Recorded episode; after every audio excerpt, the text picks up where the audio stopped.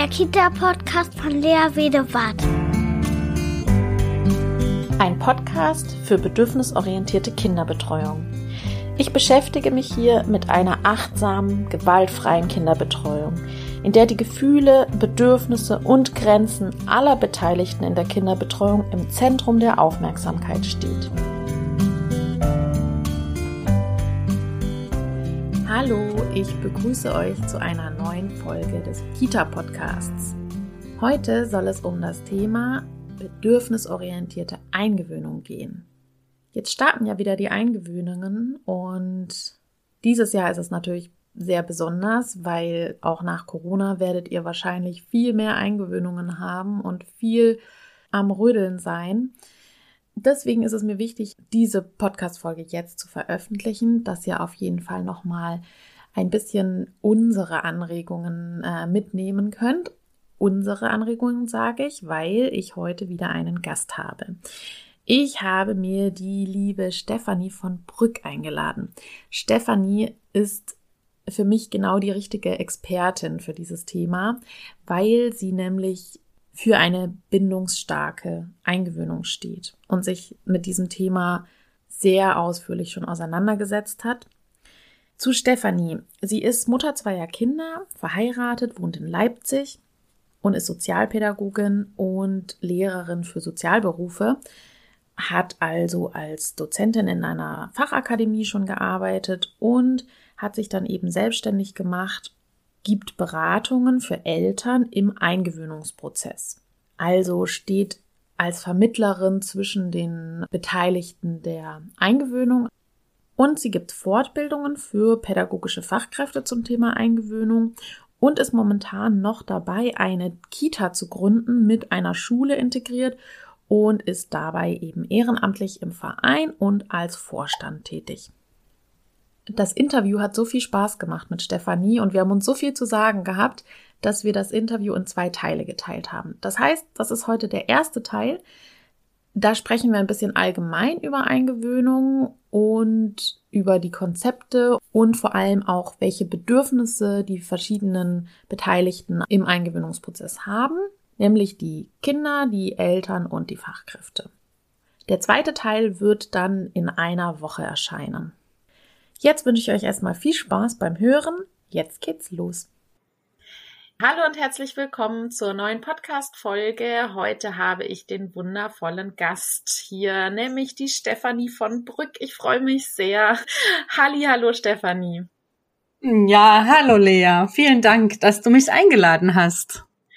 Ja, wir wollen ja heute über das Thema Eingewöhnung sprechen und zwar über das Thema bedürfnisorientierte und bindungsstarke Eingewöhnung, weil das ist ja dein Steckenpferd. Ich habe dich per ja. Facebook gefunden und habe da immer wieder gelesen, welche bedürfnisorientierte Ausrichtung du eigentlich hast in deinem beruflichen Kontext, wenn du nämlich Eltern berätst in der Eingewöhnungsphase und aber auch Fortbildung für Fachkräfte gibst.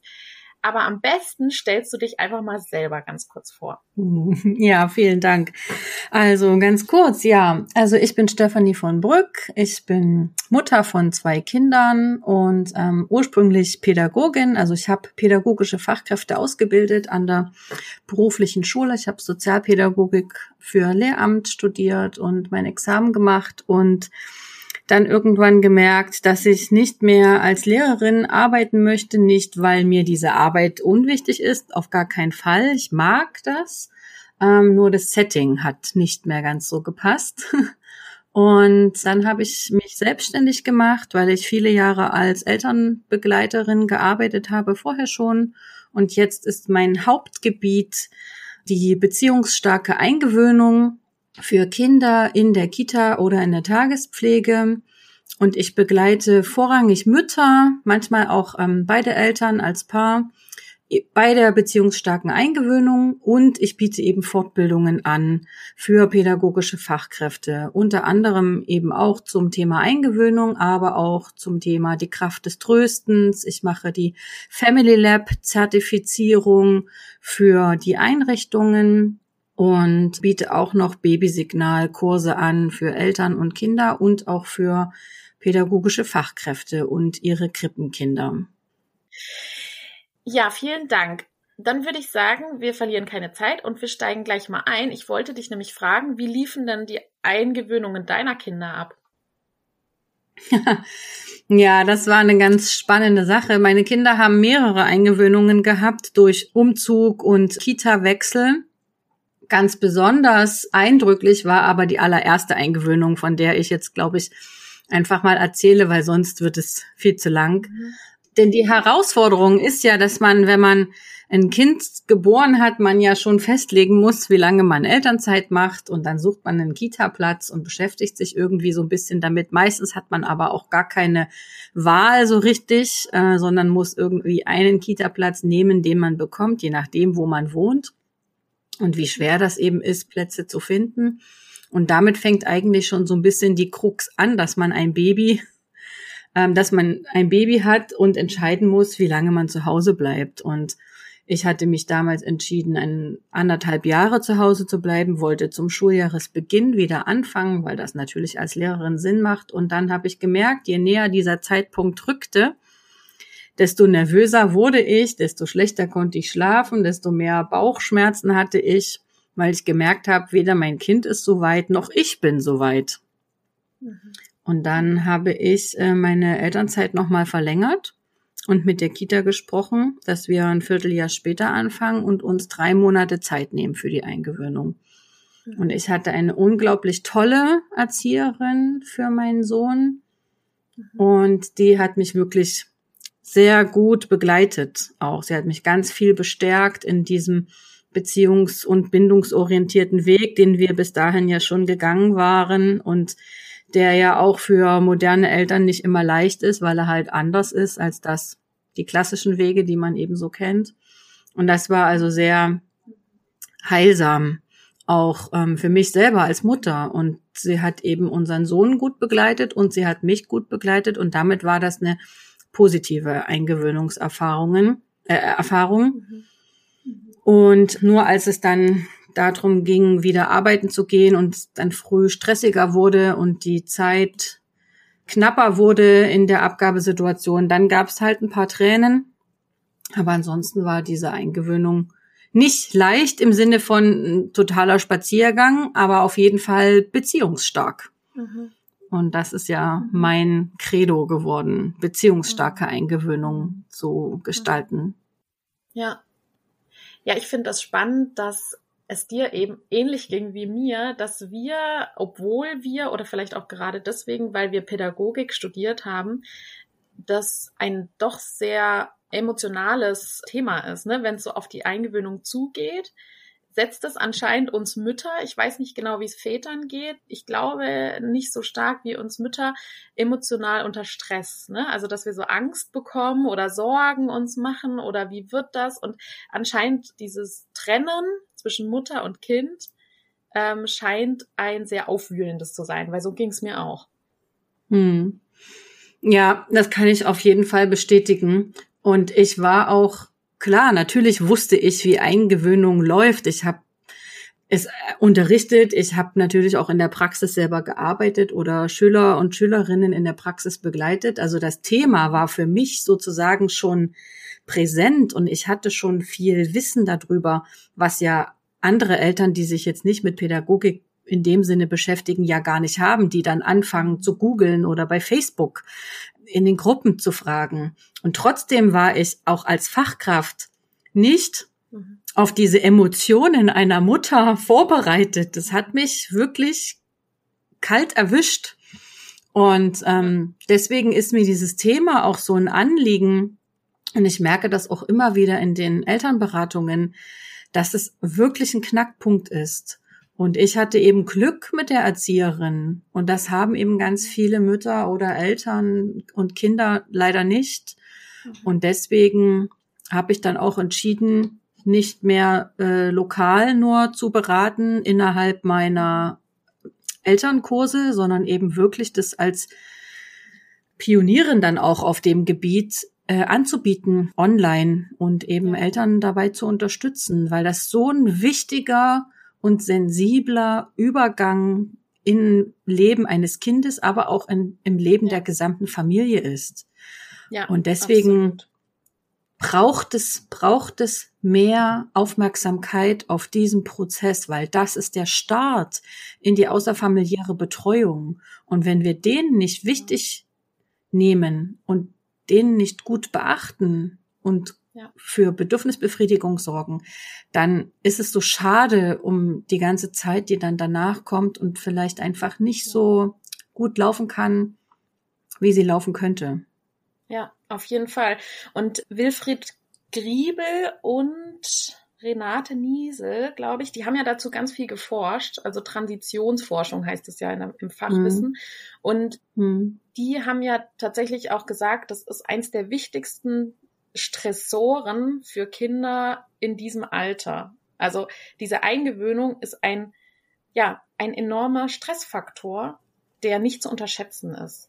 Und auch mhm. heißt es ja immer wieder in der Transitionsforschung, dass wenn Übergänge gut gelingen, dass Kinder oder Eltern auch gestärkt da rausgehen und einen Erfahrungsschatz haben, der dann sie für die nächsten Übergänge positiv stärkt, also sie resilienter macht für nächste Übergänge.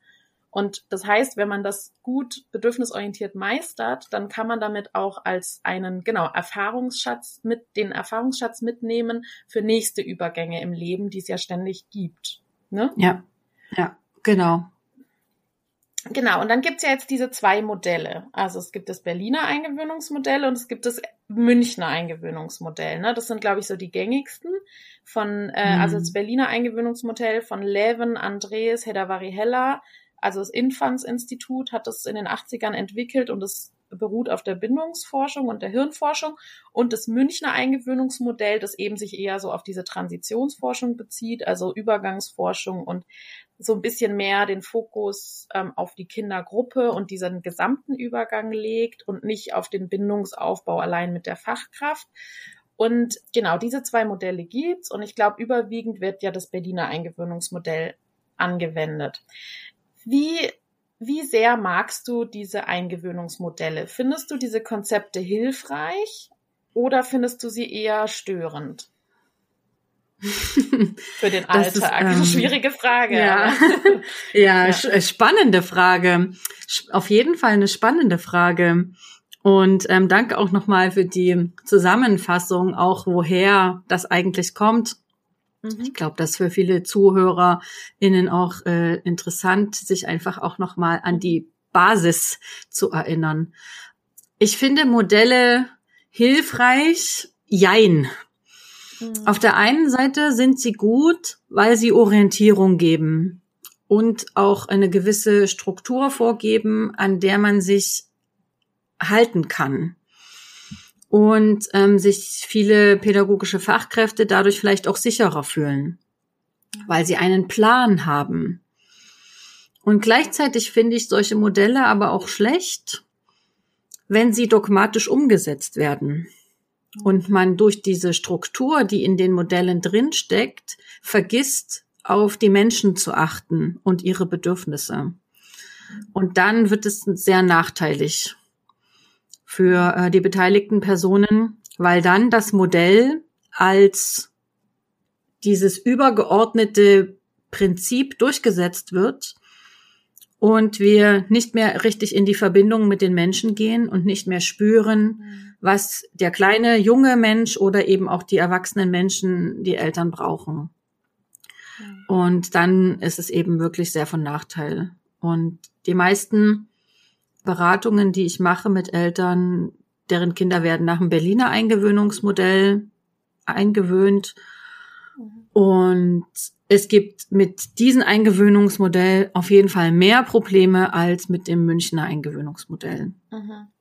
Ja, weil das Münchner Und, Eingewöhnungsmodell, das ist ja auch dafür bekannt, dass es ja eher noch entzerrter ist, ne? also noch mehr Räume lässt, noch mehr Zeit lässt und noch mehr das Kind in den Mittelpunkt stellt. Mhm. Also das, ähm, ich glaube, die erste Trennung soll da am sechsten Tag gemacht werden nach dem Münchner, soweit ich das weiß. Deswegen kann ich mir vorstellen, dass das zumindest entspannter ist wahrscheinlich, oder? Ja, es geht halt auch um die Haltung, die da drunter steht. Mhm. Und ähm, dann ist es meiner Meinung nach auch nicht relevant, in welchem Modell wir folgen, sondern entscheidend ist, dass Kinder und Eltern feinfühlige pädagogische Fachkräfte brauchen, die nicht gestresst sind, weil Kinder sich nicht sofort lösen oder nicht sofort Kontakt aufnehmen oder weil Eltern sich vielleicht nicht sofort lösen. Und das ist der entscheidende Punkt. Es gibt wunderbare Erzieher und Erzieherinnen, die nach dem Berliner Modell arbeiten und es trotzdem flexibel an die Bedürfnisse des Kindes oder der Eltern anpassen. Und es hat dann aber nichts mit dem Modell zu tun, sondern mit dieser Person und ihrer Haltung, mhm. mit Bedürfnissen umzugehen. Und es gibt auch Fachkräfte, die das Münchner Modell durchsetzen wollen und es aber auch nicht zu dem Kind passt, weil es sehr überfordernd ist, ähm, weil ein Aspekt vom Münchner Modell ist ja, dass das Kind relativ lange die Einrichtung kennenlernt, also auch mehrere Stunden am Tag. Und das für gerade für jüngere Kinder sehr, sehr stressig ist. Und ich habe mhm. eine Familie begleitet, die deren Kind nach dem Münchner Eingewöhnungsmodell ähm, eingewöhnt werden sollte. Und das war sehr, sehr anstrengend. Und ich habe dann da so ein bisschen die Bremse gezogen, habe gesagt, nein, wenn nach ein, zwei Stunden, wenn es dann gut ist und das Kind ist knatschig, äh, um mal dieses Wort zu sagen, also hat mhm. Hunger oder ist müde oder hat einfach zu viele Reize aufgenommen, dann ist es halt auch richtig zu gehen und eben nicht nur, damit das Kind möglichst lange da ist und viel erlebt vom Kita-Alltag, das dann eben aufzulösen und das anders mhm. zu handhaben. Und ich habe mein eigenes Modell, was ich den Eltern mit an die Hand gebe und mhm. das hat gar keine Zeitangaben. Zum ah Beispiel ja, als ein, mhm. als, als ein Unterscheidungsmerkmal. Na, das ist schon sehr an die, an die Grundhaltung des Münchner Modells angelehnt. Aber ich verzichte einfach grundsätzlich auf Zeitangaben, sondern ich schaue individuell auf den Eingewöhnungsprozess. Und das ist auch das, was ich mir von vielen Fachkräften wünsche, was einfach oft fehlt. Der, ja. der Blick ja. auf die Beziehungen und, und auf das individuelle Tempo des Kindes und der Eltern. Ja. Ah, schön. Also wie sieht denn dann dein äh, eigenes Eingewöhnungsmodell aus? Ist das dann sozusagen, die Etappen sind dann aufgelistet, so was nacheinander so kommen kann, aber eben ohne Tag oder Zeitangaben? Oder wie muss ich mir das vorstellen? Genau. Genau. Also klar, Beziehungsaufbau ne, läuft halt über, also für mich ist es, für mich ist der allererste Schlüssel das, das erste Gespräch mit den Eltern. Da mhm. legt man ja schon den Grundstein für diese Eingewöhnung, bevor die überhaupt startet. Ja, für so viel Vertrauen, ne? So ein grundlegendes Vertrauen überhaupt. Genau, und diese Aufnahmegespräche gibt es ja ganz oft in Kitas.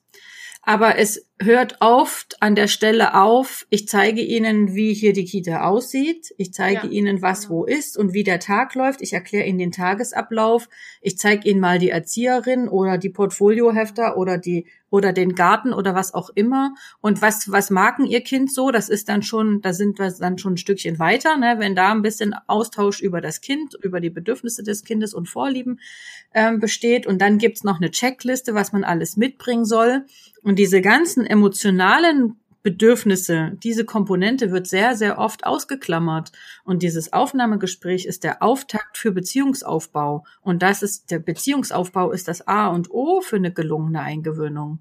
Und das ist schon der allererste Schlüssel. Und der Rest genau, folgt dem dann. Kann man ja, ja Genau, und Beziehungen kann man ja dann aufbauen, wenn man sozusagen über seine gegenseitigen Gefühle spricht, über seine gegenseitigen Bedürfnisse. Ähm, das heißt, und das kann man ja schon in so einem Gespräch besprechen. Ne? Also welche Sorgen haben Sie denn? Oder welche, was, was ja. macht Ihnen denn Angst zum Beispiel? Oder was macht dir mhm. Angst, ne? je nachdem. Also mhm. ähm, was, was haben Sie denn, also vor was haben Sie am meisten Angst in der Eingewöhnung? Zum Beispiel, ne? Ich glaube, dieser Satz, mhm. der wird in den seltensten Fällen einfach mal gefragt, weil es ist einfach, glaube ich, mhm. eine Tatsache, dass Eltern mit großer, großer Angst häufig in diese Eingewöhnung mhm. starten, so wie wir das ja auch erlebt haben, weil das eine, mhm. ähm, ja, also so eine Trennung zwischen Mutter und Kind ist einfach etwas, was nicht einfach mal so nebenbei gut funktioniert und vor allem nicht an eine fremde Person. Mhm. Ne? Also das würde ich schon sagen. Ja, na, da sind wir, mh, da sind wir jetzt bei total, also jetzt vielleicht ganz kurz off-topic.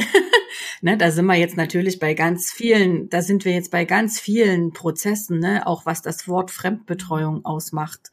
Und genau. ähm, aber das führt jetzt, glaube ich, zu weit. Und Ja, ja, aber es ist auch wichtig, ne? Also das ist schon ein Unterschied, ob man sein Kind jemanden gibt, den man kennt, den man vertraut, mhm. der Nachbar, die Nachbarin, die man schon lange mhm. kennt, wo man genau weiß, wie die reagiert, wo man genau weiß, die Kinder gehen da gerne hin, wo man Vertrauen hat. Und das ist dann eine mhm. bekannte Betreuung und da kann man dann auch gut loslassen, finde ich. Also jetzt ich als Mutter gesprochen, als bei mhm. jemand, den ich sonst noch nie gesehen habe, wo ich hingehe, nicht weiß, wer ist das, wie handelt der, wie ist der, mag mein Kind denjenigen und genau, und mein Kind zu jemand Fremden gebe, also in die Fremdbetreuung. Und das ist schon ein großer Unterschied, den man nicht vergessen darf, finde ich. Also das können wir hier schon nochmal sagen, glaube ich.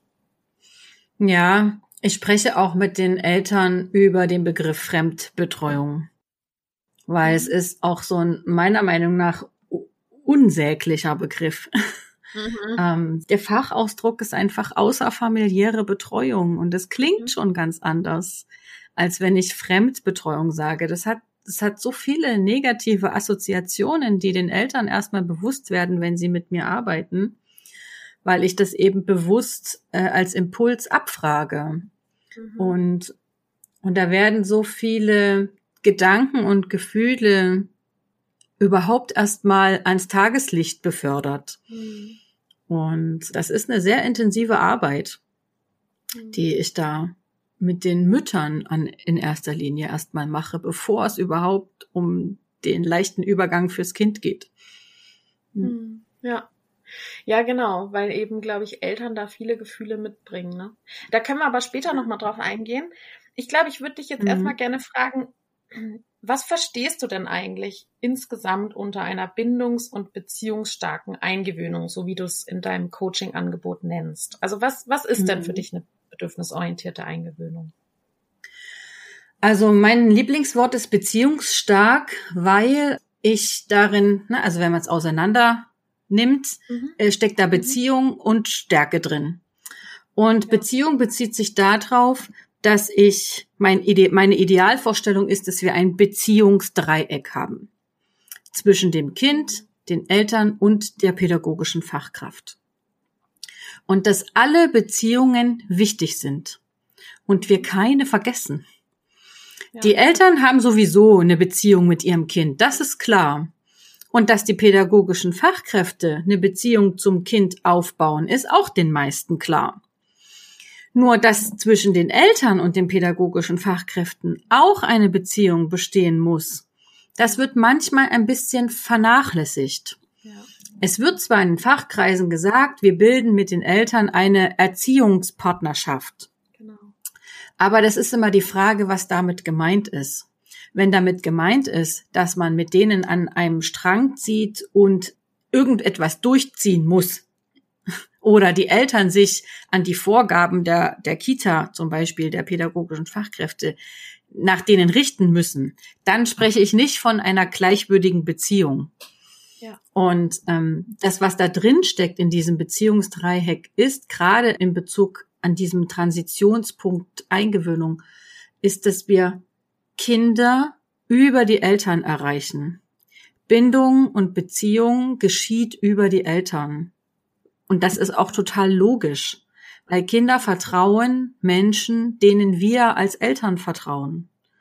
Und wenn die Beziehung zwischen den Eltern und den pädagogischen Fachkräften gut ist, dann werden erstens Eltern loslassen können, weil das ist ja immer so das Wort, worum es geht. Und Kinder werden auch loslassen können und andocken in, in der Einrichtung bei diesen Menschen dort. Und deswegen ist es ein Dreieck für mich und alle Beziehungen, alle Brücken zwischen diesen Menschen sollen stark sein. Ja. Und das bedeutet, dass man ganz bewusst diese Beziehung aufbaut und sich dafür Zeit nimmt, dass man Bindung schafft und dass man Bedürfnisse befriedigt, weil das ist ja das, worum, worum es dann da unten drunter geht. Ne? Und stark deswegen auch, weil ich vermitteln möchte, dass wir keine Angst vor Emotionen haben müssen. Mhm. Und Eingewöhnung ist ganz oft mit starken Emotionen verbunden. Mhm. und auch ambivalenten Emotionen verbunden. Also dass äh, Zuversicht und Hoffnung und Vorfreude und Neugier parallel zu Angst und Sorgen und Zweifeln und Unsicherheit bestehen. Und dass, dass dieses Spannungsfeld bewusst zu halten ist, äh, liegt in der Verantwortung der Erwachsenen.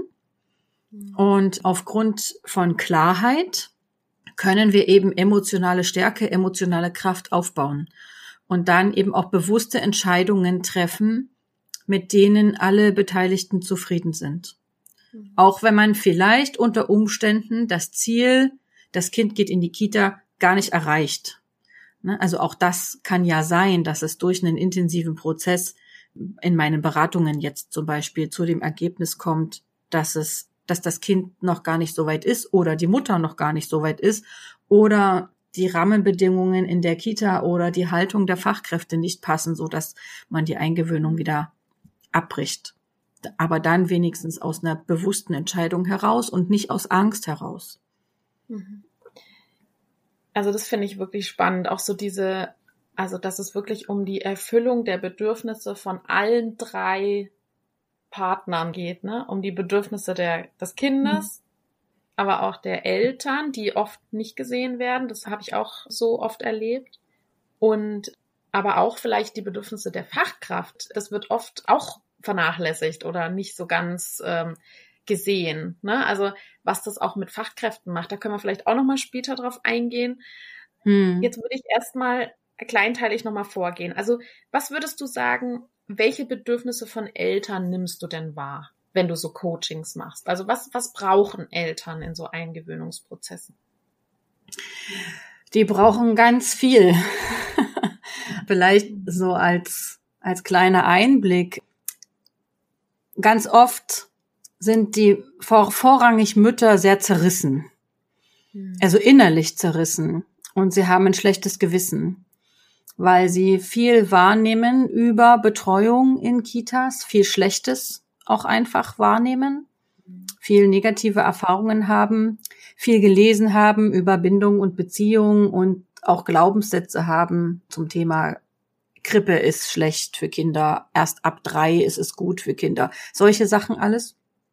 Und das wirkt auf sie. Und dann sind sie innerlich zerrissen, weil sie entweder erschöpft sind, aber dem Idealbild einer guten Mutter entsprechen wollen, die liebevoll und ständig freudestrahlend mit ihren Kindern spielt. Oder sie äh, wollen wieder arbeiten gehen und haben Lust, arbeiten zu gehen, was aber nur möglich ist, wenn sie ihr Kind betreuen lassen. Und da entstehen Diskrepanzen und die machen Stress in ihrem eigenen System. Und das Bedürfnis ist dann wirklich da in Balance zu kommen und einen, und einen inneren Frieden zu haben und auch Klarheit zu haben darüber, was will ich denn eigentlich? Und das sind so die, die stärksten Bedürfnisse, die am Anfang dieser Kette liegen. Und dann, wenn es in Richtung Eingewöhnung geht, dann ist natürlich ganz klar das Bedürfnis nach Vertrauen und Sicherheit, also dass das Kind gut aufgehoben ist, nach Orientierung, denn sie, sie suchen nach Orientierung, sie wissen nicht, was richtig ist, sie wissen nicht, was sie tun sollen, wie sie sich verhalten sollen, vor der Eingewöhnung, während der Eingewöhnung. Sie brauchen auch unbedingt Verlässlichkeit, dass sie wissen, dass sie sich auf die Fachkräfte verlassen können, dass sie angerufen werden oder dass Absprachen eingehalten werden. Das sind manchmal nur Kleinigkeiten und manchmal ist es auch nur ein halber Satz, wodurch diese Verlässlichkeit gebrochen wird. Hm. Und deswegen ist es so wichtig, darauf zu achten. Eltern wollen ernst genommen werden und respektiert werden, dass sie die Expertinnen für ihre Kinder sind, dass sie, dass ihre Muttergefühle ernst genommen werden. Also, dass wir auf Augenhöhe und gleichwürdig reagieren. Und für Eltern ist es unglaublich schwer, das mache ich auch in den Beratungen sehr oft deutlich, dass es ein Machtgefälle gibt zwischen den pädagogischen Fachkräften und den Eltern, weil Eltern sich in das Hoheitsgebiet der Kita oder der Tagespflege bewegen. Und ne, da steht uns eine Fachkraft vor uns, die hat eine Erzieherausbildung, eine Erzieherinnenausbildung genossen oder vielleicht studiert und hat lange Jahre Berufserfahrung. Und stand, dann steht diese Respekts- und Autoritätsperson vor uns, wie wenn wir zum Arzt oder zur Ärztin gehen. Und mhm. gleichzeitig ist es ja aber unser Kind und es sind unsere Gefühle, die ja trotzdem uns gehören, genauso wie unser Körper uns gehören. So, und jetzt gehen wir mit einem Schmerz zum Beispiel im Körper in der Arztpraxis und dann bekommen wir dort eine Diagnose und sozusagen wird ein anderer Mensch ein Urteil fällen über meinen Körper. Und so ähnlich ist es, nur das ist jetzt eine Metapher, also ein Vergleichsbeispiel. Und so ähnlich ist es eben auch für Eltern, wenn sie in die Kita kommen, wenn sie Fachkräften äh, gegenüberstehen, die per se, weil sie einen Beruf haben und unser Kind betreuen sollen und das schon viele Jahre machen, per se in einem Machtgefälle sind. Und das macht Stress. Vor allen Dingen dann, wenn Fachkräfte diese Macht auch ausnutzen und den Eltern sagen, na ja, wir haben das immer schon so gemacht und jetzt müssen sie auch mal loslassen, sie müssen uns auch mal vertrauen und ähm, weil sonst geht das jetzt hier ja nicht und, und das macht Stress und dieses Bedürfnis, ernst genommen zu werden und Beziehungen aufzubauen, das ist, das ist ein ganz großer Knackpunkt. Ne? Neben der Feinfühligkeit den Kindern gegenüber, sondern einfach dieses Willkommensein und mitbestimmen dürfen. Eben im Sinne des Beziehungsdreiecks ein gleichwürdiger Partner, Partnerin zu sein. Ja. Ja. Ja, das ist, das ist so ein bisschen so wie, wenn man Angst hat und jemand sagt, jetzt hab keine Angst. Und die Angst ist aber da, ne? Und dann, mhm. also so wie jetzt, jetzt, also wenn dann der Druck entsteht, jetzt, jetzt, sie müssen auch mal loslassen. Wenn aber einfach die Angst da ist, dann ist sie da. Dann hilft es auch nicht, wenn man jemanden unter Druck mhm. setzt und sagt, jetzt müssen sie aber mal loslassen.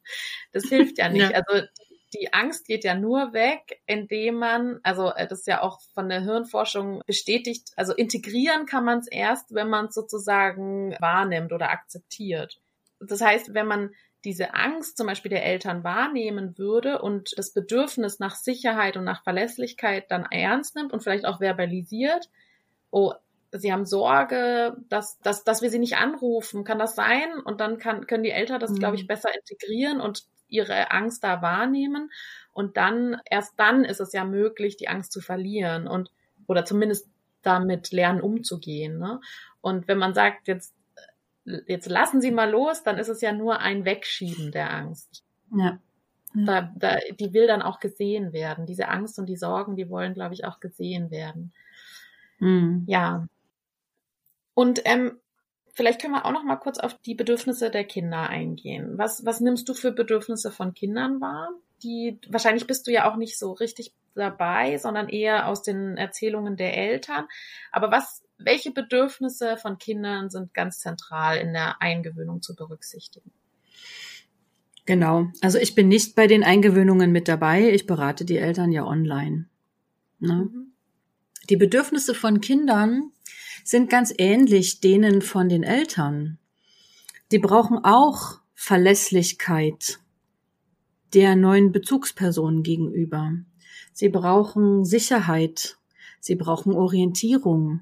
Sie brauchen Bindung. Das ist eh das allererste. Sie mhm. brauchen Beziehungen, die auf Feinfühligkeit beruht.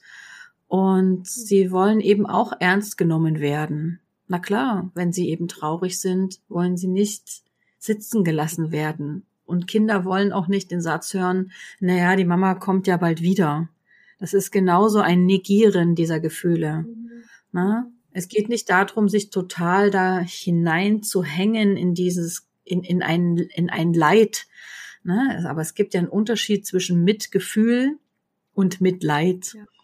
Und ja. Kinder brauchen mitfühlende Erwachsene in dieser Situation, die fähig sind, Emotionen zu begleiten, auch die unangenehmen Situationen, Emotionen zu begleiten und die Trost spenden können über verschiedene Möglichkeiten, die zum Kind dann passen und natürlich auch zur Fachkraft selbst. Ja. Und ähm, das ist das ist wichtig. Ja. Ja. Ich hatte letztens ein Interview mit einem Neurowissenschaftler und der hat das auch nochmal betont, dass es auch hirnreifemäßig gut zu begründen ist, dass es eben diesen Unterschied zwischen Mitgefühl und Mitleid gibt, nämlich wenn man mitleidet, dann ist es so ein Überschwemmen der Gefühle im Hirn auch, ne? Und ähm, dass mhm. dieses, wenn man von diesen negativen Gefühlen wie Trauer oder auch Wut, ne? Also ein Kind kann ja auch wütend werden, wenn dann die Mama geht und das, das, das kann ja wohl nicht wahr sein, dass die jetzt geht, ja? Und Wut und Trauer und wenn die Fachkraft davon so überschwemmt wird und da gar nicht mehr so äh, aufs rationale Gehirn zugreifen kann, dann ist das natürlich für die Regulation der kindlichen Emotionen schwierig. Genau, und deswegen braucht es da Fachkräfte, wie du ja gesagt hast, die da mitfühlen und die da auch dem Kind zugestehen, dass es traurig sein darf. Also die Trauer ist in Ordnung, die Wut ist in Ordnung, ne? alle Gefühle, die da aufkommen und sowohl bei den Kindern als auch bei den Eltern, würde ich sagen. Mhm. Ja. ja. Ja, und dann sind wir aber gleichzeitig auch wieder bei den Bedürfnissen von Fachkräften. Ähm, ja, genau. Weil die, ja. Die, die ja auch einfach die Sicherheit brauchen in dieser Situation. Und viele Fachkräfte sind in dieser Abgabesituation oder bei Gefühlen generell von Kindern auch schlichtweg überfordert. Genau, genau. Und, ja, ja. Ähm, und das ist, das ist ein großer Punkt, der sich nicht nur am Übergangsprozess Eingewöhnung zeigt, aber dort eben ganz besonders. Ja. Und das ist einfach, da braucht es viel Emotionsarbeit noch, also Biografiearbeit, Emotionsarbeit bei den Erwachsenen, ja. damit wir Kinder wirklich gut in ihren Gefühlen begleiten können. Und da mache ich auch keinen Unterschied zwischen Eltern und pädagogischen Fachkräften, sondern das gilt für alle, weil äh, wir in der Regel nicht gelernt haben, in unserer eigenen Biografie, in unserer eigenen Kindheit gut mit Emotionen umzugehen, weil wir eben nicht immer Gefühle zeigen durften und eben keine wirklich hilfreichen Strategien zur Gefühlsregulation gelernt haben. In den meisten Fällen. Ne? Und das uns jetzt natürlich an der Stelle dann unglaublich auf die Füße fällt. Und weil wir selten wissen, was wir eigentlich wollen, was wir eigentlich brauchen und es sehr schwer ist zu kommunizieren, was wir wirklich wollen. Deswegen vorhin hattest du die Frage gesagt, was macht ihnen denn Angst? Ich glaube sogar, dass diese Frage sehr überfordernd für Eltern sein kann, wenn die mhm. Fachkräfte die so stellen würden, weil wir gar keinen, oft, oft gar keinen Umgang haben mit diesem ganzen Gefühlsduseleien ne, und den Bedürfnissen, die wir haben.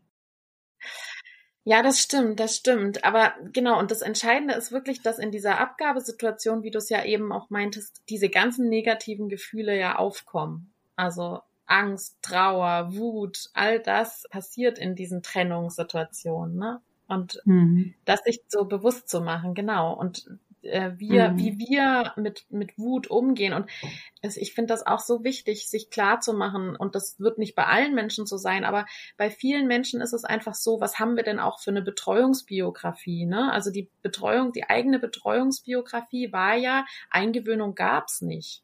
Und da wurden mhm. die Kinder vielleicht teilweise einfach an der Tür abgegeben, egal welche Gefühle da aufkommen. Jetzt hab dich nicht so, mach mal nicht so ein Theater.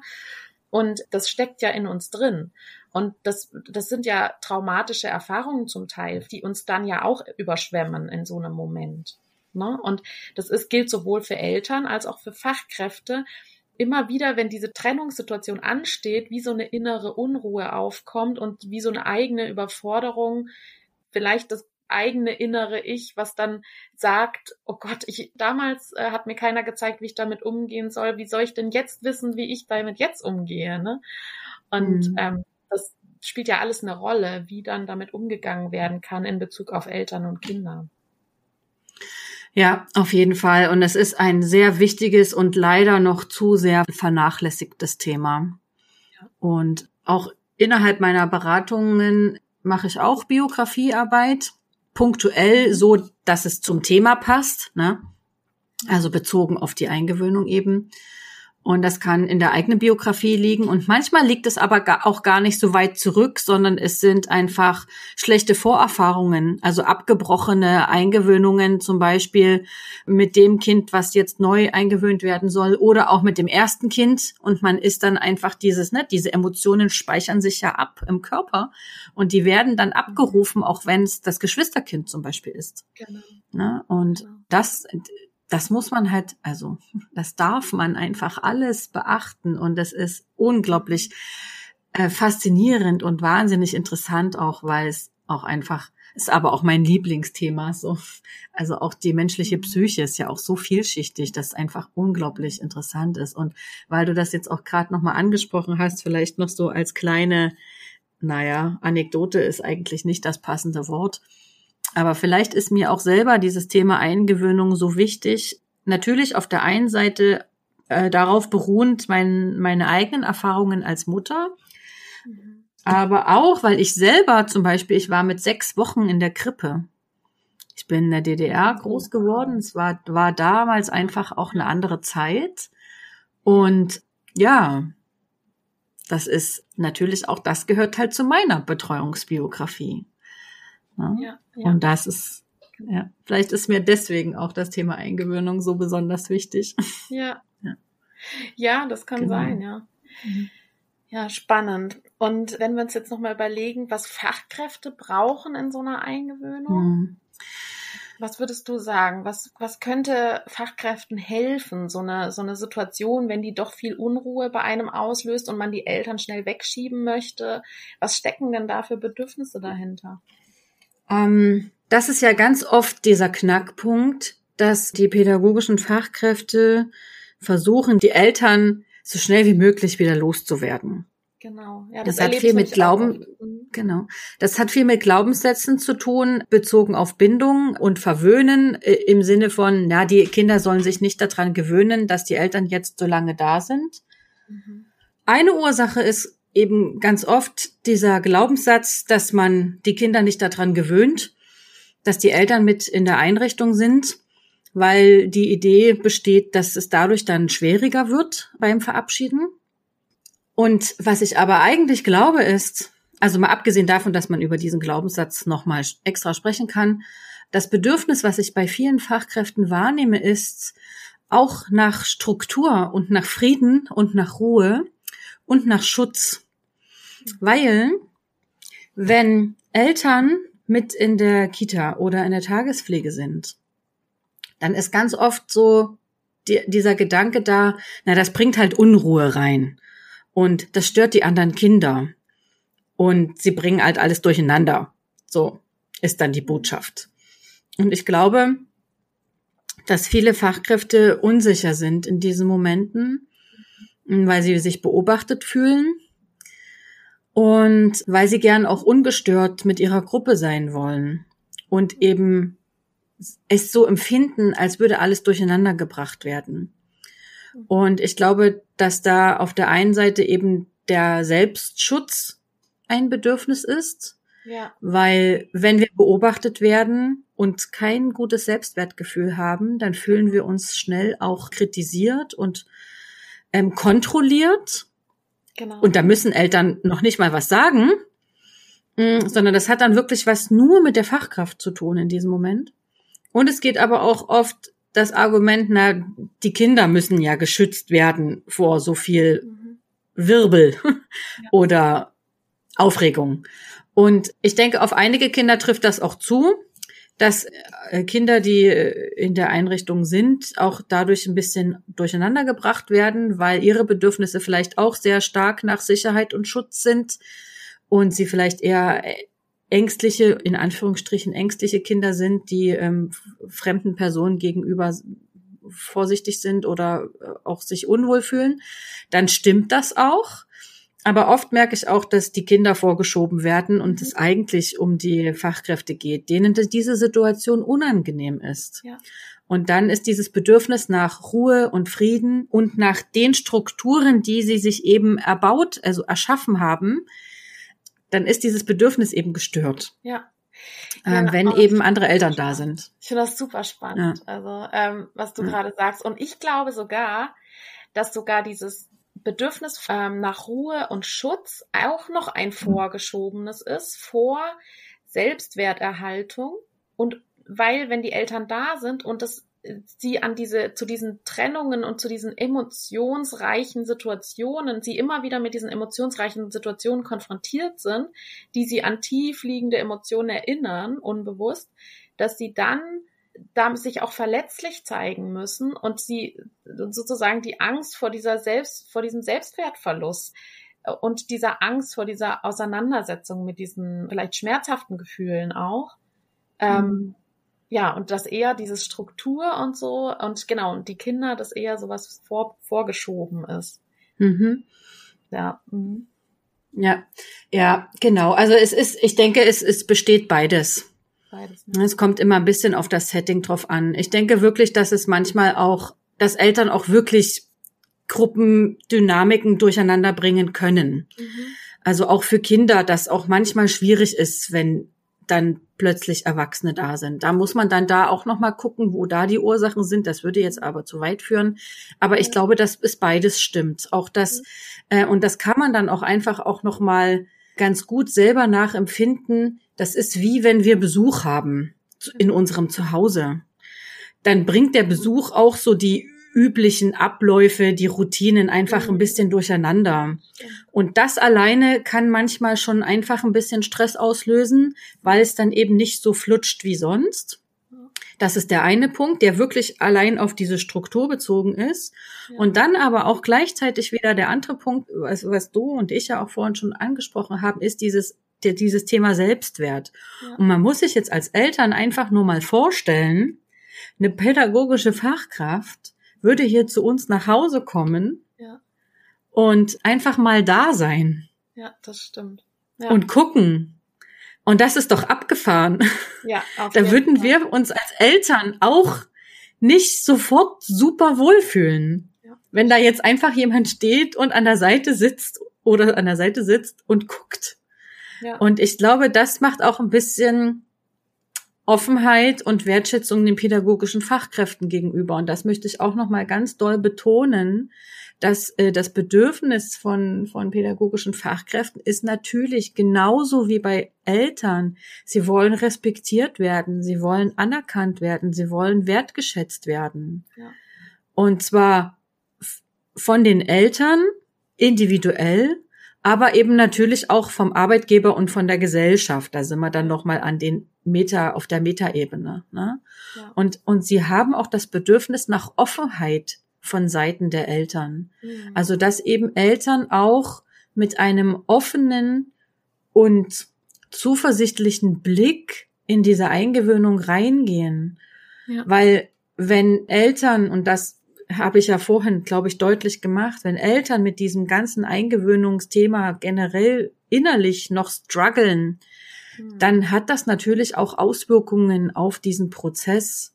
Und deswegen sind natürlich auch Fachkräfte darauf angewiesen, dass Eltern vertrauen wollen.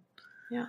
Ja. Ähm, ja, und ich glaube auch Fachkräfte, wenn man sich das mal überlegt, also ein, einmal dieses Thema Wertschätzung, das ist ja ein unglaublich großes Thema, was auch ja. sehr präsent ist, ne? Also diese mangelnde Wertschätzung von Fachkräften und gleichzeitig auch dieses, um wie viele Personen sich diese Fachkräfte kümmern müssen in dem Moment. Also sie, mhm. die kümmern sich ja eigentlich, sie müssen sich um die ganze Kindergruppe kümmern, vielleicht, wenn jetzt nicht noch eine andere Fachkraft dabei ist, also um vielleicht andere Kinder, dann um das Eingewöhnungskind, um die Eltern und um sich selbst. Mhm, ja. Das ist ja eigentlich schon allein von der Anzahl der Personen, um die sie sich kümmern müssen, schon eine Überforderung auch. Die ja, ja eigentlich nur stressig sein kann. Also deswegen auch den mhm. höchsten Respekt vor solchen Eingewöhnungen, ja. Fachkräfte leisten. Ja. Also das finde ich auch echt wichtig zu sagen. Das war der erste Teil unserer Podcast-Aufnahme zum Thema bindungsstarke und bedürfnisorientierte Eingewöhnung. Der zweite Teil dieses Gesprächs mit Stefanie Brück wird es dann in einer Woche geben. Wenn ihr mit Stefanie Kontakt aufnehmen wollt und eine Beratung zum Beispiel in Anspruch nehmen wollt bei ihr als Eltern oder eine Fortbildung buchen, dann könnt ihr auf jeden Fall vorbeischauen bei stephanievonbrück.de. Und wenn ihr mehr über mich erfahren wollt, dann kommt gerne auf meine Website www.bedürfnisorientierte-kinderbetreuung.de. An der Stelle auf jeden Fall Dankeschön schon mal für die ganzen Fragen und Anregungen, die wir ja vor allem in der Facebook-Gruppe gesammelt haben. Bedürfnisorientierte Kinderbetreuung. Alles Liebe soweit erstmal. Bis zum nächsten Mal. Tschüss, eure Lea. BOK, bedürfnisorientierte Kinderbetreuung. Gemeinsam für starke, sich selbstbewusste Kinder.